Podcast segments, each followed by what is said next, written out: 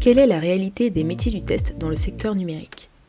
Dans Calisti, je vous propose de vulgariser toutes les questions liées à ces métiers, aussi bien pour les personnes qui démarrent dans le secteur, mais également pour des personnes plus expérimentées, et tout ça avec des invités incroyables qui partagent leur savoir et leurs expériences, parce qu'on gagne forcément à apprendre les uns des autres. Je m'appelle Nankeda, actuellement test lead dans une entreprise du service numérique, et je vous souhaite une excellente écoute.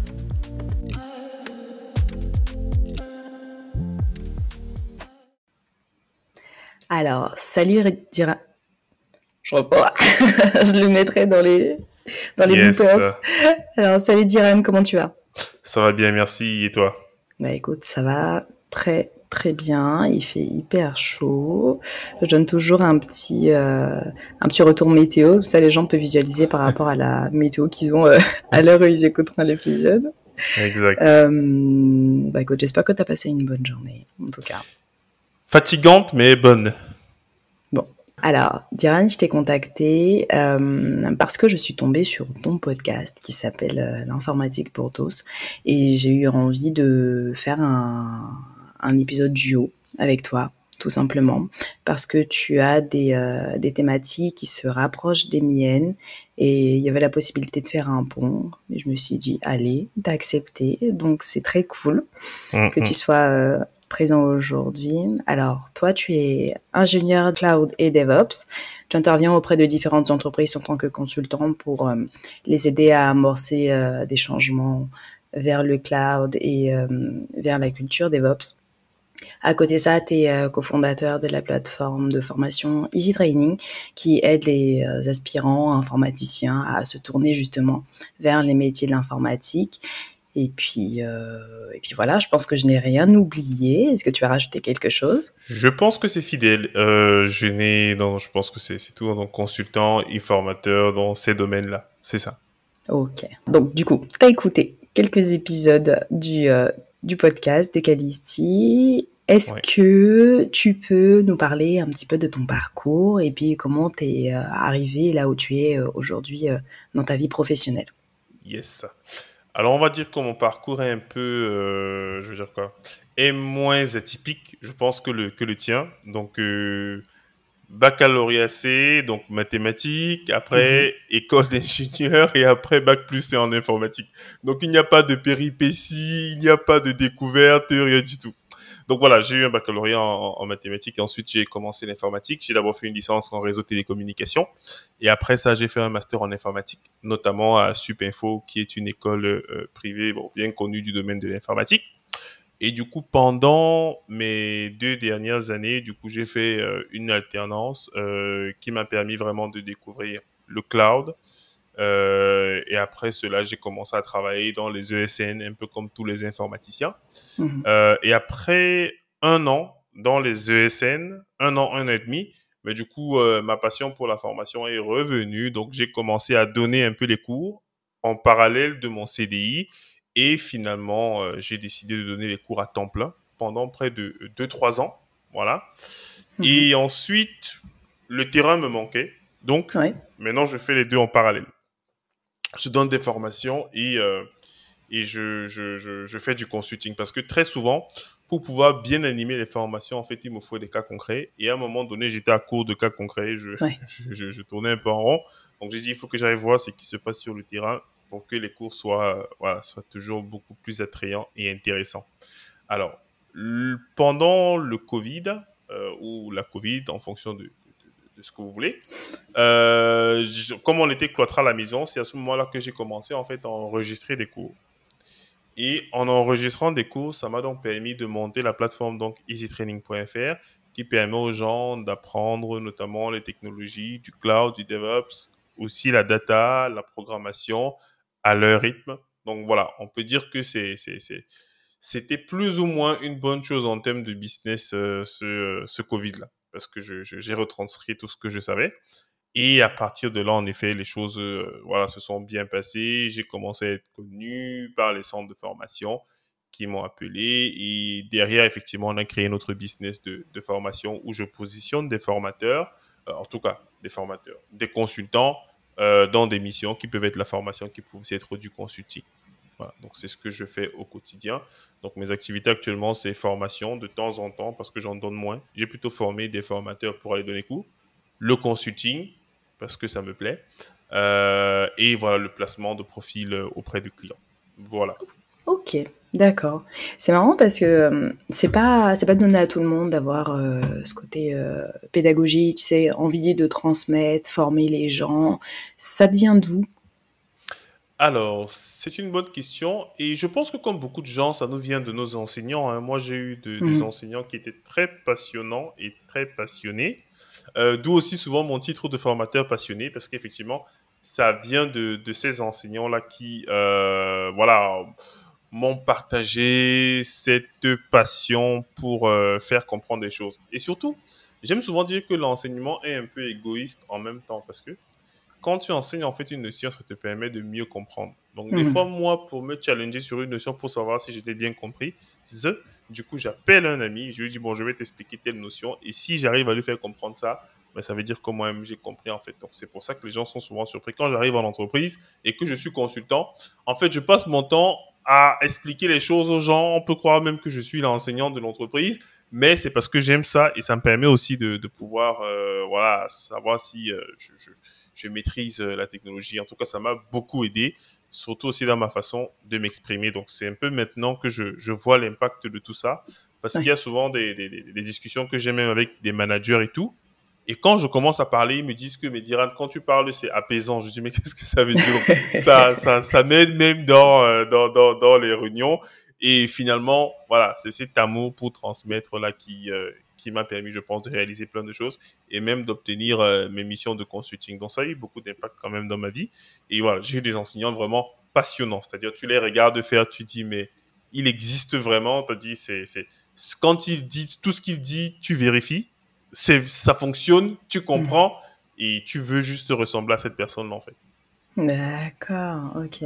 Donc des gens qui t'ont qui t'ont inspiré, quoi. Bah écoute, des personnes qui euh, sont amenées à transmettre des informations euh, entendront ça. S'il y a des personnes parmi elles qui écoutent euh, qui écoutent le podcast, parce que c'est vrai que c'est c'est vraiment une, une faculté, une compétence, tu sais, qui peut se développer, euh, qui est parfois innée chez certaines personnes, Ouais. mais en tout cas euh, pour moi qui se qui se travaille, tu vois. C'est ça, c'est ça.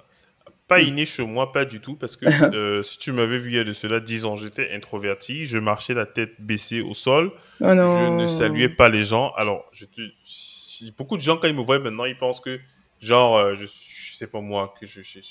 Bref, ils n'arrivent pas à l'expliquer, en fait. Mais Mhm. en réalité, c'est l'entraînement, l'entraînement, l'entraînement. Vraiment. C'est-à-dire, je, je dis toujours aux gens, vous voulez atteindre un objectif, il faut que vous vous y mettiez, vous travaillez.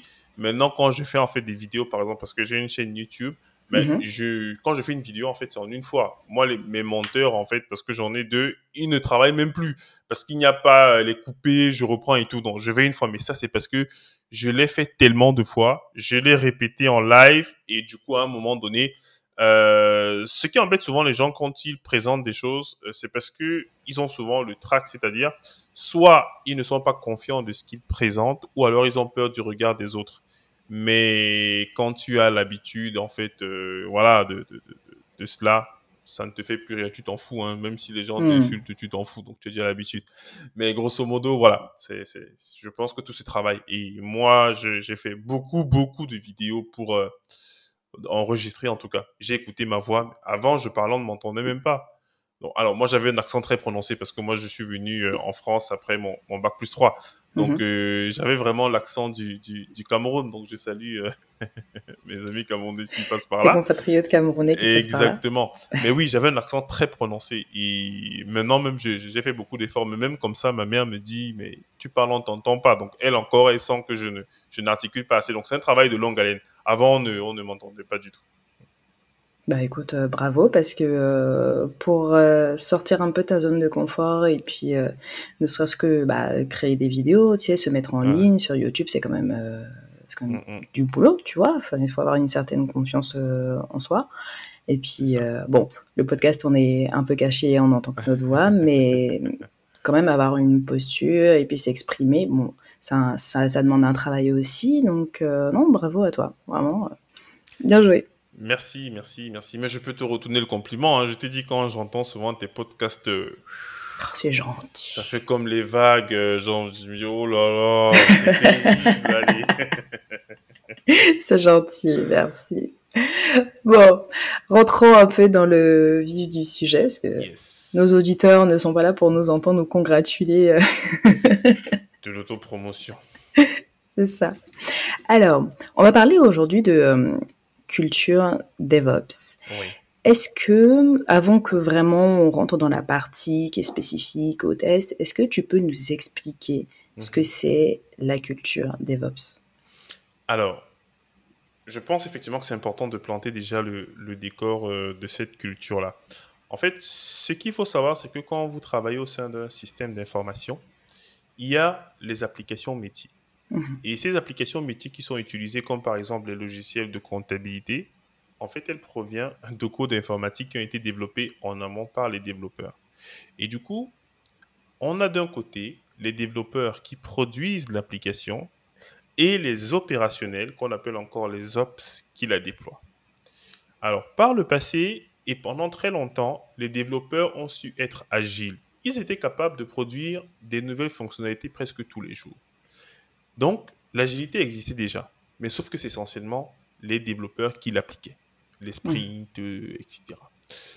Maintenant, les opérationnels euh, sont fondamentalement euh, bloqués à ces concepts d'agilité parce qu'ils sont garants du fonctionnement du système d'information. Ils ne vont pas s'amuser à mettre en production l'application à chaque fois qu'un développeur a sorti une fonctionnalité, c'est-à-dire déployer dix fois par jour. C'était impensable pour des opérationnels de déployer l'application tout le temps. Et le DevOps est venu, est venu, dire, est venu donc nous dire ceci. Si les développeurs garantissent aux opérationnels que ce qu'ils vont livrer comme application est passé par une moulinette qui a du sens, on a testé les fonctionnalités, on a fait les tests unitaires, les tests d'intégration, les builds, on a publié, on a déployé dans des environnements de staging, des environnements de QA, de pré-prod, etc. Si on est capable de faire ça pour chaque micro, nano modification du code, alors est-ce que ça peut vous convaincre, vous, opérationnel, de vous mettre également dans cette optique de déployer en continu? Et c'est pour ça, effectivement, que c'est là où est née cette pratique DevOps-là, qui voudrait que, à chaque fois qu'il y a une modification, même minimale de l'application, on puisse en fait voir le résultat en production. L'intérêt, en effet, c'est de pouvoir beaucoup plus satisfaire le client. Imaginez, vous êtes sur un site et vous envoyez un message au support pour dire, en fait, j'ai du mal avec ce bouton, si est-ce que vous pouvez plutôt le mettre ici en bas Et qu'après une heure, le client voit ça, ça montre vraiment qu'ils sont à l'écoute de leurs utilisateurs. Et du coup, ça permet de répondre aussi aux défis de l'innovation. Parce que plus on est capable de produire, plus on est capable de délivrer. Et donc, plus le client voit de nouvelles choses qui arrivent. Alors que par le passé, quand on développait une fonctionnalité, il fallait préparer une mise en production deux mois après. Parce qu'il fallait que tout le monde soit mobilisé. On mobilise les ingénieurs sécurité, les ingénieurs de ceci, tous les départements pour faire la mise en production parce qu'on sait qu'on aura des problèmes. Mais là, comme on est capable de déployer à chaque petit jalon et que tout le monde est impliqué, parce que maintenant, même dans la phase de test, les opérationnels sont impliqués. Ils regardent, est-ce qu'on est, on teste dans des environnements qui sont proches de ceux de production Ils se rassurent. Et donc, les deux fonctionnent main dans la main pour assurer ce euh, cercle vertueux-là de production et ensuite délivrance. Donc, l'agilité avait cette limite qu'elle avait été pensée un peu pour les développeurs. Mais maintenant, le DevOps essaie d'élargir ça aux équipes opérationnelles pour pouvoir euh, délivrer et livrer beaucoup plus vite et plus fréquemment.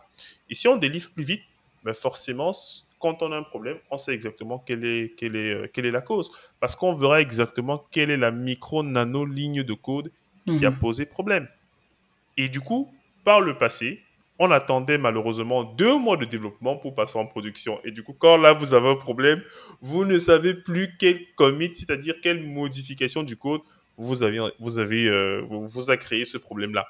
Et sachant que quand vous avez les grosses équipes, c'est très difficile parce que des fois, en fait, on imagine les systèmes, euh, je veux dire quoi, où on a dans, dans une équipe deux, trois personnes. Non, il faut savoir que c'est concepts d'agilité DevOps, en fait, ont été pensés pour les entreprises où il y a une taille conséquente d'interaction et de membres de l'équipe. C'est pour mm. ça que si on n'a pas ce genre de système-là, mais du coup, on ne, on ne s'entend pas, on ne, se, on ne se comprend pas. Ok. Voilà. Donc c'est là que vient le DevOps. C'est là que vient le DevOps. Et euh, c'est né il y a combien de, combien de temps? Alors ça c'est une bonne question. Hein. La première fois que ça a été évoqué, euh, c'est notamment par, euh, je crois qu'il s'appelle Dubois, quelque chose, je ne vais pas regarder les références, hein, mais, mais il faudrait juste que je regarde. C'est Patrick Dubois qui pour la première fois a évoqué ce terme-là. C'était en 2009, je pense bien, ouais. En 2009 qu'il a été évoqué ce terme-là.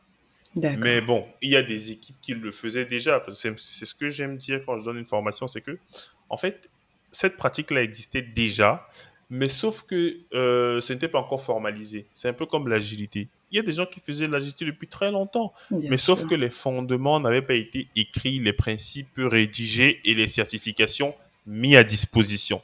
Maintenant que ça a été structuré, ben, du coup, voilà, maintenant on entend parler de, ça un peu partout. Mais oui, ça vient de, de, Patrick Dubois, qui, euh, est un Belge, voilà, hmm. en 2009. Nos amis les Belges. D'accord, ok. Mais c'est vrai que euh, pour le coup, euh, on parle en l'occurrence de DevOps dans la partie dans la partie Dev. Pour moi, les devs ont toujours travaillé comme ça, en collaboration, de manière agile, hmm. et réagi assez rapidement parce que de toute façon, euh, si tu fais des petits tests unitaires par-ci, par-là, si tu as des bugs, tu vas le voir assez rapidement, tu vois. Donc, hmm. ne serait-ce que pour pouvoir sortir un produit, sortir une solution, effectivement, ça me assez, assez logique. C'est ça, c'est ça, hmm. c'est ça. D'accord. Bon, ok, bah écoute, très clair pour la, pour la définition. Pour les personnes qui ne sont pas du tout euh, au fait de ça, je pense que ça les aidera à avoir euh, beaucoup plus clair. Bon, j'espère. oui, oui. oui, oui, Il y a un lien entre euh, alors, automatisation des tests et culture DevOps. Et je pense que c'est au-dessus de ça qu'on va graviter.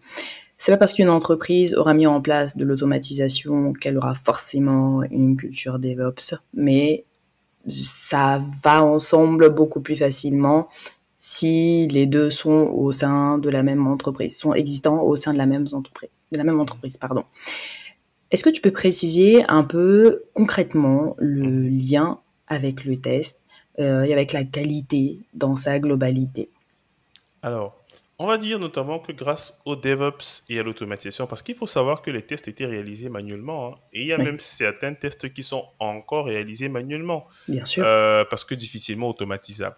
Mais grosso modo, euh, les développeurs se sont rendus compte qu'il y a des opérations qu'ils faisaient fréquemment et qui n'apportaient pas du tout de valeur ajoutée. Donc on parle là des tests unitaires, comme je l'ai dit, des tests d'intégration, des tests de fonctionnement, etc., etc. En fait, cet ensemble de tests-là devait être automatisé. Et ensuite, il y a les tests de recettes. Les tests de recettes, en effet, qui permettent d'être sûr que vraiment l'application répond aux besoins du client. Parce que les développeurs vont très souvent coder par rapport au cahier de charge que le product owner pourra les livrer. Bref, il va leur dire codez-moi ceci. Mais il faudrait également que des personnes qui se comportent comme des utilisateurs finaux bah, du coup, teste en fait l'application. Et l'automatisation va nous permettre également de pouvoir automatiser même ces tests-là dans certains cas. Et du coup, si on est capable de garantir que notre application est passée en fait à cette moulinette de tests-là, ça permet de garantir donc la qualité globalement du code, la qualité de la livraison. Et souvent, on se limite juste à la qualité du code écrit. Mais il faut voir l'écosystème autour. Bien sûr. Parce qu'actuellement, on a des systèmes en fait qui gravitent et qui discutent les uns les autres. Donc, il ne faudra pas simplement se limiter au test d'un composant. Il faudra le remettre dans le contexte où il y a un écosystème, la base donnée, le middleware, la cache, etc., etc. Il faudra remettre tout cela ensemble et tester aussi. C'était des éléments en fait qui perdait du temps aux gens. Les développeurs disaient ah j'ai fait ma fonctionnalité, allez je pousse et ça passe. Mhm. Maintenant, on est capable, grâce aux technologies qui sont arrivées, de pouvoir même provisionner des environnements temporaires pour faire en fait les tests et remettre l'écosystème que l'on a en fait en production. Ça, on est capable de le faire. Et on entendra parler, par exemple, des technologies comme Docker, comme Kubernetes, comme Jenkins qui vont nous permettre de faire cela. Mais grosso modo, le test est fondamental et même indispensable si on veut être sûr de bien implémenter une stratégie DevOps. Pour moi, c'est indispensable. Maintenant, on essaie d'automatiser au maximum, mais il peut arriver effectivement qu'on ait des tests qui soient faits manuellement parce qu'on ne peut pas faire, on peut pas faire autrement. Ok.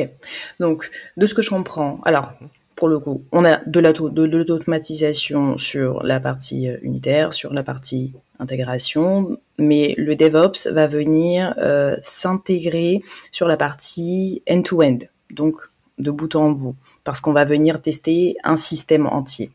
C'est bien ça. C'est ça. Donc le DevOps, en fait, c'est la pratique qui va concourir à permettre qu'à chaque modification, il y ait le déploiement. C'est ça le DevOps. Vraiment, en dev, on déploie. Maintenant, pour mettre cela en œuvre, on aura besoin de tests, en fait. C'est ça le truc, c'est qu'au final, le DevOps, c'est un peu une chimère. Il dit, je veux que vous alliez vite, je veux que vous déployiez vite. Mais sauf que pour y arriver, il faudrait que vous assuriez le contrôle qualité en continu. En continu. Parce que souvent, il y a des gens qui pensent que ce n'est que quand on code une fonctionnalité qu'on teste. Non. Il y a par exemple ce qu'on appelle les nightly tests, c'est-à-dire les tests qu'on fait en fait en soirée dans les fermes logicielles, il y a des tests qui sont faits dans la nuit, à minuit, de, des releases. Parce qu'en effet, et là je prends un exemple qui sera peut-être technique, imaginez, vous utilisiez par exemple une version, allez, 10 d'un logiciel. Dans la nuit, l'éditeur change cette version 10 là, c'est-à-dire il garde le même nom, il garde la même version, mais sauf qu'il fait évoluer ce que vous appeliez. Et mhm. donc du coup, en gros, on n'a rien touché dans l'entreprise, mais la ressource sur laquelle vous pointiez, en fait, a évolué. Et ça, effectivement, vous ne le savez pas. Donc, si vous attendez le moment où vous allez vouloir passer en production pour refaire les compilations et tout, vous aurez des problèmes. C'est pour ça qu'il faut faire tout le temps des tests qui ont souvent été planifiés. D'accord. Ok. Tu sais, c'est très drôle que tu parles de tests euh, réalisés euh, la nuit, parce que euh, là, cette semaine, mhm. au boulot, j'ai euh, un cas où sur un projet euh, très spécifique, on a besoin de réaliser euh, des tests, mais sur une tranche horaire très tardive, c'est-à-dire mhm. de 22h à 6h du matin. Ah. Le go live est prévu à 6h du matin. Bon. Pour ce qui est de l'organisation, on trouvera bien quelque chose. Mais c'est vrai que quand j'ai vu ça, j'ai dit, mhm. mais attends, mais c'est pas, c'est pas possible. On fait pas travailler des gens en plein milieu de la nuit, alors qu'ils ont des horaires de travail euh, qui sont complètement, euh, complètement différents, tu vois. Mais c'est vrai que pour le coup, l'automatisation sert principalement à ça, euh, remplacer l'humain sur des périodes où bah, on n'a pas forcément la possibilité, et puis sur le, nombre de tâches unitaires et répétitives à, à faire. Ouais. Bon, c'était une petite petite anecdote, euh, là, tu, tu m'as fait penser à ça. Mais oui, c'est. Non, on l'utilise, ouais. Mm, mm. D'accord. Alors, pratico-pratique. Supposons que demain, euh, moi, je souhaite par exemple que mon équipe commence à, bosser euh, un peu en, en DevOps, parce que ça nous permettrait d'être plus efficace. Par où est-ce que je devrais commencer? En sachant que euh, on part du principe que personne n'a aucune notion de quoi que ce soit. Mhm. Alors, euh, c'est vrai que dans ce genre de changement, les personnes à convaincre, en fait, ne sont même pas les équipes techniques. C'est très souvent le management. Donc la stratégie. exactement, la stratégie. Euh, donc, l'un de mes amis, Kevin Dango, qui est mon cofondateur donc, à Easy Training, lui, il donne plutôt des formations au niveau donc des managers sur les pratiques DevOps, la culture, le Kanban, le Scrum, etc., le Safe, bref, lui l'expert de ce domaine-là. Ça veut dire que lorsque moi je dois intervenir chez un client, en fait, je ne vais pas en premier avec mes outils et ma boîte à Non, pas du tout. Je l'envoie d'abord lui en éclaireur. Je dis, va les sensibiliser et commence à sensibiliser le management et mhm. ensuite les personnes qui travaillent sur la partie technique. Parce qu'il sait déjà, et l'expérience nous a montré, que lorsqu'il anime ses formations, c'est-à-dire euh, le, euh, les foundations du DevOps, de l'agilité, en fait, les, les techs lui disent, ce n'est pas à nous qu'il faut dire ça. Nous, on sait qu'il faut tester notre code. On sait quels sont les moyens qu'il faut. Mais sauf qu'il faudrait que ceux d'en haut comprennent la pertinence de ça et pourquoi ça va coûter cher. Parce qu'il faudra former des gens, parce qu'il faudrait que, effectivement, il y ait des outils, des licences qu'on achète pour pouvoir mettre en place ces outils-là. Donc, en réalité, les techs n'ont pas de souci fondamentalement à adopter ces méthodes-là. C'est plus le management. Maintenant, quand le management est sensibilisé, en réalité, il y a des formations qui vont être animées dans le cadre, en fait, au niveau des, des formations techniques, mais aussi des formations un peu structurantes pour expliquer comment est-ce que les équipes sont organisées. Le but, c'est de casser des silos. Donc, on va voir déjà la structure. On va dire effectivement qu'il n'y a plus de barrière entre les opérationnels et les développeurs. On voit comment créer ce pont-là. On voit comment créer des, discussions en réalité pour que les uns puissent être impliqués dans les réunions des autres, pour qu'ils puissent savoir quelles sont les évolutions à venir.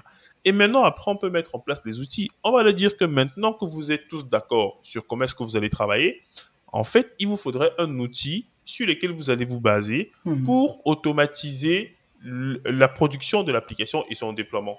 On va parler par exemple de Jenkins. On dit, OK, on va aller sur Jenkins, les développeurs pourront voir si leur application est en production et les opérationnels pourront voir si l'application a été livrée. Donc, grosso modo, on va commencer à mettre en place des outils comme ça pour permettre que les équipes puissent être beaucoup, en tout cas très efficientes en réalité. Mais la difficulté, c'est l'humain, ce n'est pas l'apprentissage des, outils. Non, mais c'est plus le fait que les gens sont réfractaires à l'idée de changer de façon de travailler. On améliore aussi le travail collaboratif.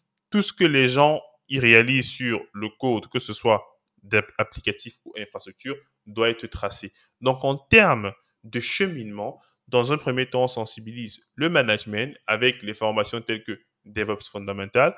Ensuite, on sensibilise les équipes techniques en leur disant qu'on a eu l'aval du management et qu'ils sont d'accord. Et avec le management, dans la formation des techs, c'est-à-dire quand on fait euh, la DevOps fondamentale, là, on veut toujours qu'il y ait du management pour qu'il acquiesce et ils disent, je suis d'accord avec ça, c'est ce qu'on va faire et on va mettre le budget.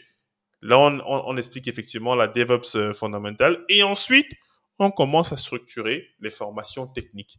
Et généralement, ça se, ça se passe bien. Parce que ça ne sert à rien d'aller en fait apprendre les technologies aux gens si, grosso modo, ils ne les implémenteront jamais parce que le management ne comprend même pas quel est le gain de passer en fait sur ces pratiques-là. Oui, ouais, ouais, complètement. Bah, après, c'est euh, bon. Tu l'as, tu l'as dit sans insister dessus, mais en fait, mm. le nerf de la guerre, c'est vraiment l'argent, en fait. Mm, mm, euh, si t'as pas de budget, tu peux pas faire grand chose. C'est vrai, c'est vrai. Il faut payer les consultants, euh, les formateurs. Euh. ok, donc si demain, moi, je vais voir par exemple mon responsable et je lui dis, écoute, euh, ce serait bien qu'on passe un peu en DevOps parce que là, on est un peu rigide, tu vois. Euh, faut d'abord que je le convainque de trouver un budget pour ça, pour pouvoir avoir éventuellement des personnes mmh. qui vont venir. avant de parler budget, il faudrait ah. peut-être déjà lui demander, je sais quoi, lui montrer en fait quel est l'intérêt Bien sûr. ça. Tu vois ce que je veux dire? Et effectivement, quand il a vu l'intérêt, euh, il voit quelques entreprises qui sont passées au DevOps, il assiste même à quelques conférences et tout, euh, voilà, où il voit. Et il va se rendre compte lui-même que ça va, ça va, ça va, ça va coûter. En tout cas, il, faut, il faudra des compétences. Mais généralement, on arrive en fait à faire monter les compétences euh, internes à l'entreprise. Souvent, on n'a pas forcément besoin d'embaucher de nouvelles mhm. personnes. Si les internes sont prêts à monter en compétences, et c'est ça le problème. C'est que comme les internes, ben, du coup, souvent, ils sont déjà habitués à une ancienne façon de faire. Bien sûr. Euh, voilà, s'ils veulent pas, il, va falloir prendre des externes qui, eux, ont déjà la compétence. Mais c'est mieux que l'entreprise construise avec ceux qui sont déjà là. Euh, voilà. Moi, j'ai vu des entreprises qui ont fait partir les internes. Hein. Ils ont recruté de nouveaux qui étaient DevOps, des ah petits jeunes. Ah oui, parce qu'en fait, ils leur ont dit, on va passer à telle étape. Est-ce que tu es prêt ou pas? Non. Rupture conventionnelle, il n'y a pas de souci. Tu pars faire ce que tu veux. Parce qu'il y en a souvent qui sont déjà, à un certain âge, bien sûr, ils sont déjà fermés à l'évolution et tout. Et ce sont des personnes qui peuvent avoir une incidence euh, très néfaste sur la transition. Parce qu'on dit toujours que quand on apporte en fait une innovation, il y a les early adopters, il y a les personnes qu'il faut convaincre, il y a les réfractaires, exactement les suiveurs, il y a les réfractaires. Donc, grosso modo, il faudrait identifier ces personnes-là. Et si on n'arrive pas à les amener déjà à adopter effectivement euh, cette culture-là, mieux vaut s'en séparer. Ça va coûter moins cher que de le laisser là et qu'il, euh, on va dire quoi, et, qu'il décourage en fait les autres. Voilà. D'accord. Mais sinon. C'est, t'as un peu précédé ma question suivante parce que j'allais te dire, mais euh, dans, dans la fabrique du changement, c'est, enfin, je le vois moi-même au quotidien. Oui. Changer une habitude, c'est difficile. Ouais, T'as pas envie parce que t'es bien, t'es à l'aise, t'es calé, t'es posé, tu sais ce que tu dois faire, tu sais où tu vas, tu sais ce que tu vas avoir comme résultat en utilisant telle et telle méthode. Et autant laisser de la place à de la, de la croissance et puis euh, intégrer de nouveaux éléments. Sur le principe, je pense que la majorité des gens vont dire euh, oui, on est d'accord. mais quand il faut passer à l'action, il y a beaucoup de résistance quand même. Tout à fait, tout à fait, tout à fait. Il y a, il y a, il y a, beaucoup de résistance, oui. Et c'est donc là où il faudrait que le, le manager fasse preuve de tact euh, souvent, ça passe par des incitations financières, hein, parce que tu sais que les incitations financières, euh, ça convainc beaucoup de gens, hein, moi le mhm. premier. Mais effectivement, tout à fait. Donc, euh, il, faut jouer sur certains leviers pour inciter la personne, parce qu'il faut aussi savoir que se séparer de quelqu'un, ça a aussi un coût, parce que la personne part avec l'historique de l'entreprise. Donc, dans l'idéal, on garde les gens, on les incite financièrement. J'ai vu effectivement des boîtes où il y avait vraiment cette incitation financière. Le manager nous a dit, nous sommes en train de revoir les salaires, effectivement, parce que ça va demander peut-être plus de travail au début aux gens de se mettre à ces pratiques-là. Mais le gain que l'on va avoir en termes de capacité à livrer et de satisfaction client au niveau business, mais du coup, on va gagner du temps. Et si on gagne du temps, ben, du coup, bien sûr, on, gagne de l'argent. C'est ça. D'accord. Ok. Bah, c'est très bien. Toi, euh, quand tu, quand tu interviens auprès de tes clients, euh, le premier motif euh, alors déjà, pourquoi est-ce qu'on fait appel à toi? Alors, pourquoi est-ce qu'on fait appel à moi? Euh, c'est souvent parce que des gens m'ont vu sur YouTube et du coup ils ont vu que ce que je fais est sympa et ça peut les aider. Et ils demandent, ils parlent en fait de ce que je fais à leur manager pour dire en fait regarde un peu ce qu'il fait, il parle de choses qui sont intéressantes et du coup le manager m'appelle et il me dit est-ce que tu peux venir nous parler de, de, de, ce que tu racontes là euh? Donc, ça veut dire que souvent, ce que je fais, en fait, c'est d'abord un audit de l'existant. C'est-à-dire, on m'appelle, on me dit, en fait, tu as dit qu'on peut aller plus vite. Mais regarde, par exemple, ce que nous, on fait. Mmh. On, est lent, donc qu'est-ce que tu peux nous proposer? Et c'est d'abord par rapport à cet audit-là que je dis maintenant aux clients qu'en fait, il vous faut une formation sur telle chose, un accompagnement sur telle chose, et peut-être même des consultants en plus qui vont, dans un premier temps, mettre en place les outils et passer ensuite la main à vos, euh, euh, à vos internes. Donc en gros, on m'appelle généralement pour des besoins de modernisation de processus de production, production applicative et également euh, de déploiement applicatif, d'automatisation et de ce qu'on appelle aussi des migrations vers le cloud parce que bon, on essaie d'être beaucoup plus agile et le cloud permet d'être plus agile et plus scalable. Voilà. Donc c'est dans ces contextes-là qu'on me, contacte. D'accord, ok. Et du coup, YouTube est une, une bonne source d'acquisition. Je, mets, je, mettrai le lien de ton YouTube euh, dans les, dans les commentaires du podcast pour les gens qui veulent euh, aller découvrir ce que tu, ce que tu fais. Yes. Mais, Il faut qu'ils euh, s'accrochent bien, hein. c'est, c'est pas simple simple. Ah bah j'imagine, j'imagine. mais du coup justement, les, le, le, motif de résistance le plus important que tu as rencontré, c'était c'était quoi? Que ce soit au niveau euh, bah, d'un manager ou des mhm. personnes en charge de la stratégie euh, dans une entreprise ou au niveau des équipes. Le motif le plus important, c'est lequel? Euh, Alors, pour les managers, c'est la peur de l'inconnu. Ok.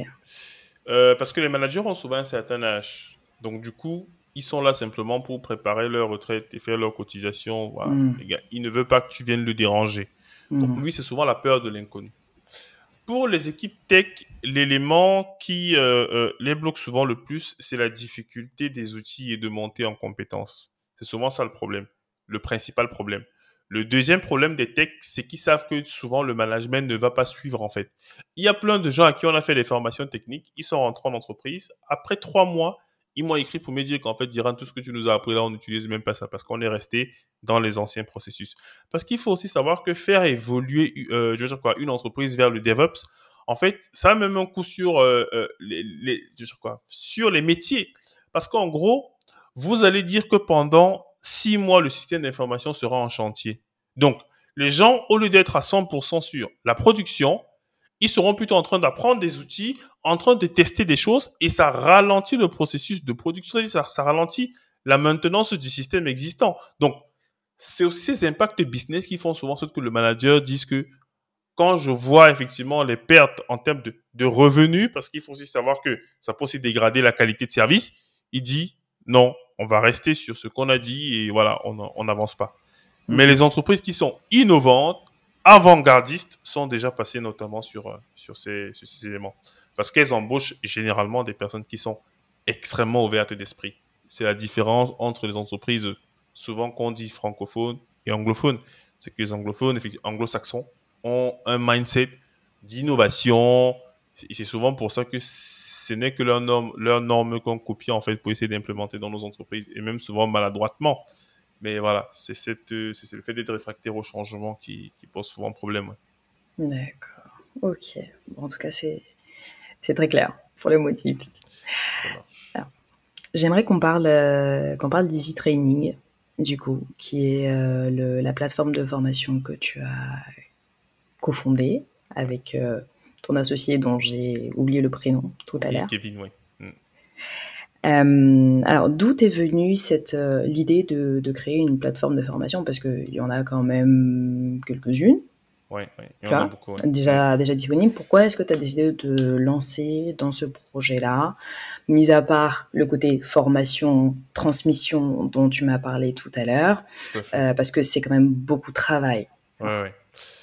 Alors, c'est vrai que la, la, partie travail, en fait, euh, moi, je ne l'ai pas vraiment vue parce que euh, c'est une passion. Quand je dis aux gens, quand je suis dimanche, en fait, je suis tellement excité quand il est dimanche, en fait, je réfléchis. Demain, c'est lundi, je suis surexcité parce que effectivement, je ne me sens pas travailler. Donc ça, c'était juste mhm. une petite parenthèse.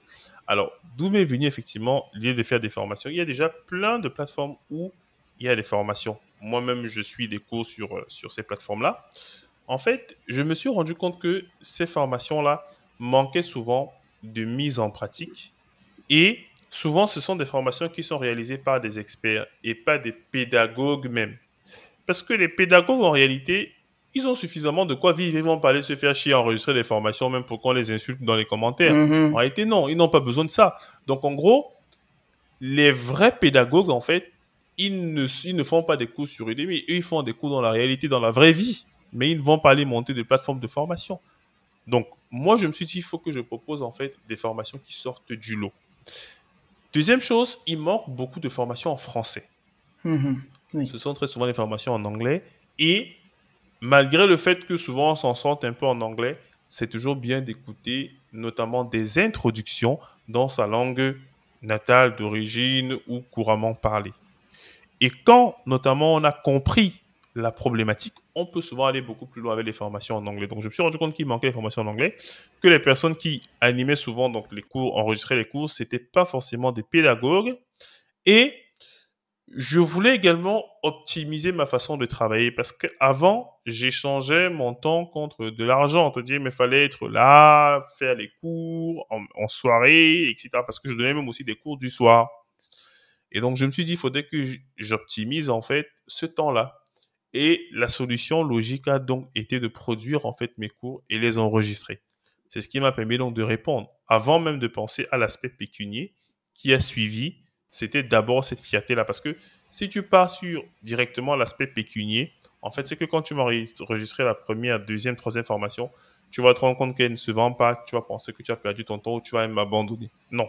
Moi, je produisais parce que j'avais cette passion-là. Et surtout, c'est des cours que j'avais déjà donnés en centre de formation. Donc, j'avais déjà les slides. Il me suffisait juste de prendre mon micro et ma webcam et de commencer, en fait, à enregistrer. Donc, ce n'est pas comme si je concevais le cours pour l'enregistrer. Non, c'est des cours que je donne déjà. Donc, je sais déjà quelle est la difficulté des apprenants lorsque j'explique une notion.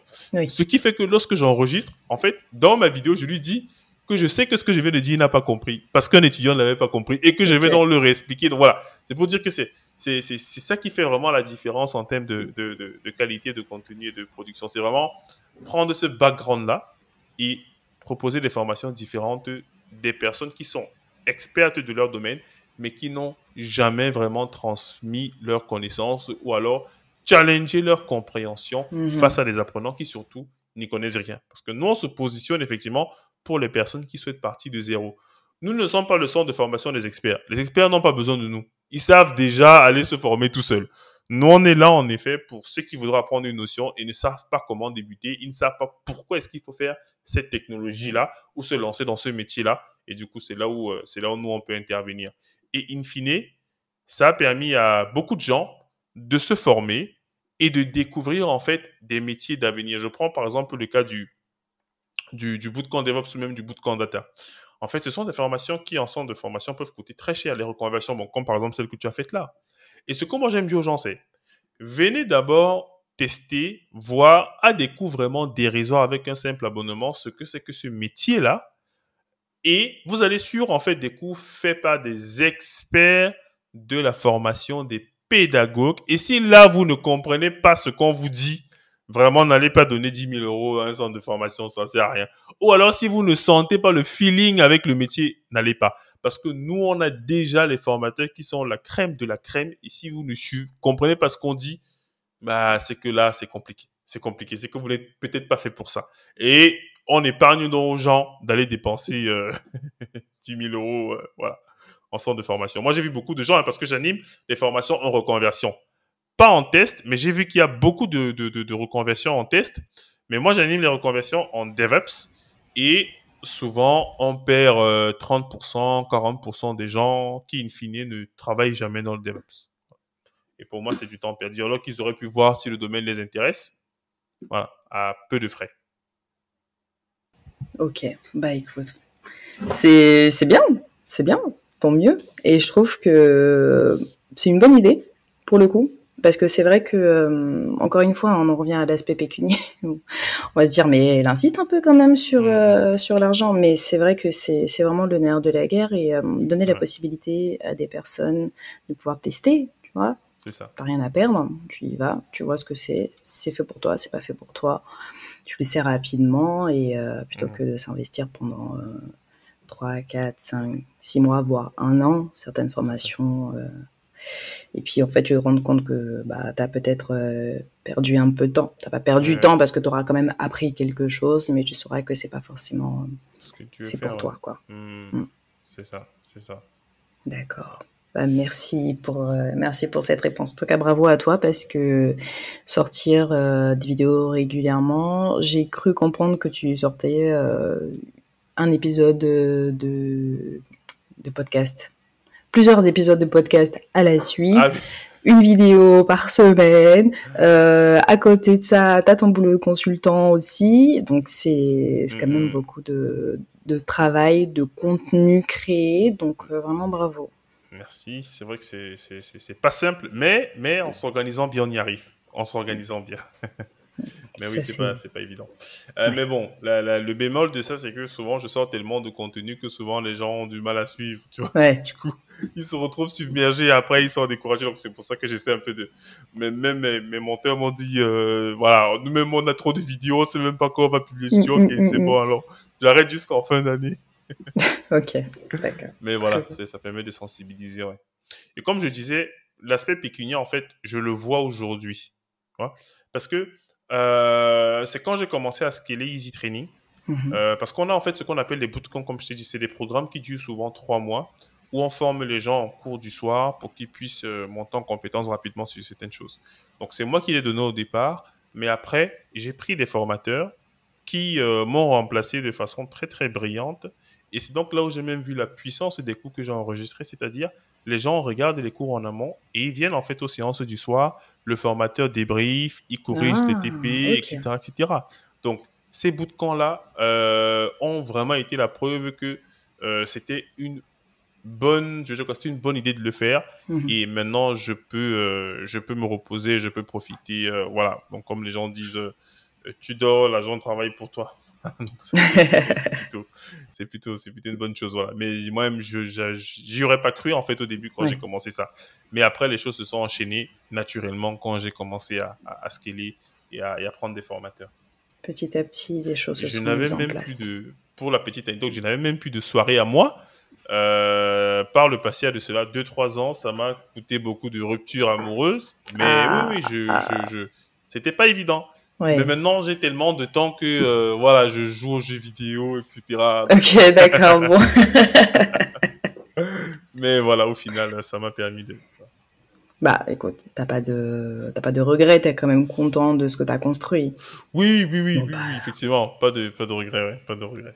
Ok, bon bah super, c'est le, le, plus important. Si Mais si c'est à refaire, si c'est à refaire, je ne sais pas si je le ferais si euh, mon moi d'aujourd'hui discute avec mon moi du passé. Je ne sais pas, je ne sais pas, parce que souvent je travaille euh, à des heures, euh, enfin pas possible, je sais pas, je sais pas comment Bah, du coup, tu as un petit regret quand même. Tu, tu ferais les choses différemment. On, on, va dire que là actuellement, en fait, j'ai déjà pris l'habitude de travailler ainsi. Tu vois ce que je veux dire? Mais ça demande beaucoup de, de, sacrifices, grosso modo. Donc, c'est pour ça que je dis, si c'est que je me revois par le passé, je ne sais pas, en fait, si je referais, en fait, la même chose. Là où je suis, je suis déjà à l'intérieur et ça me plaît, tu vois. Mais quand je vois les étapes à suivre, les sacrifices, les formations gratuites que je faisais et tout, voilà, le contenu que je donnais gratuitement, je, je, ne sais pas si on me remet à ce moment-là, je, je, referai la même chose. Je ne sais pas. Mais mhm. actuellement, je, profite des, des, retombées. Voilà. Bon, bah, c'est super. Ça marche. Diran, on arrive sur la fin de l'épisode. Ah, déjà. Déjà, ça passe vite, hein Est-ce que tu as une question pour moi? Alors, oui.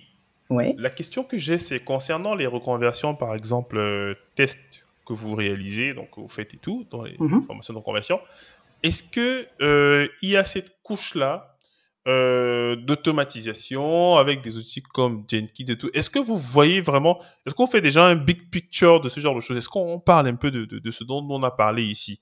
Est-ce qu'on on vous donne quand même des, des, des, éléments pour que quand vous arrivez en entreprise, vous ne soyez pas choqué quand on parle de, de DevOps et de, et de pipeline et tout, tout?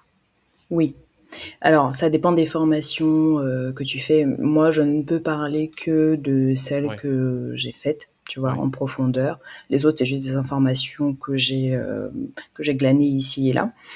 Euh, alors, oui, oui, oui, oui, tout à fait. Donc, moi, je n'ai pas fait une formation spécifique avec de l'automatisation, mais j'en ai quand même fait un petit peu. Euh, alors, tu me parles de Jenkins. Jenkins, je connais un petit peu. Euh, Selenium.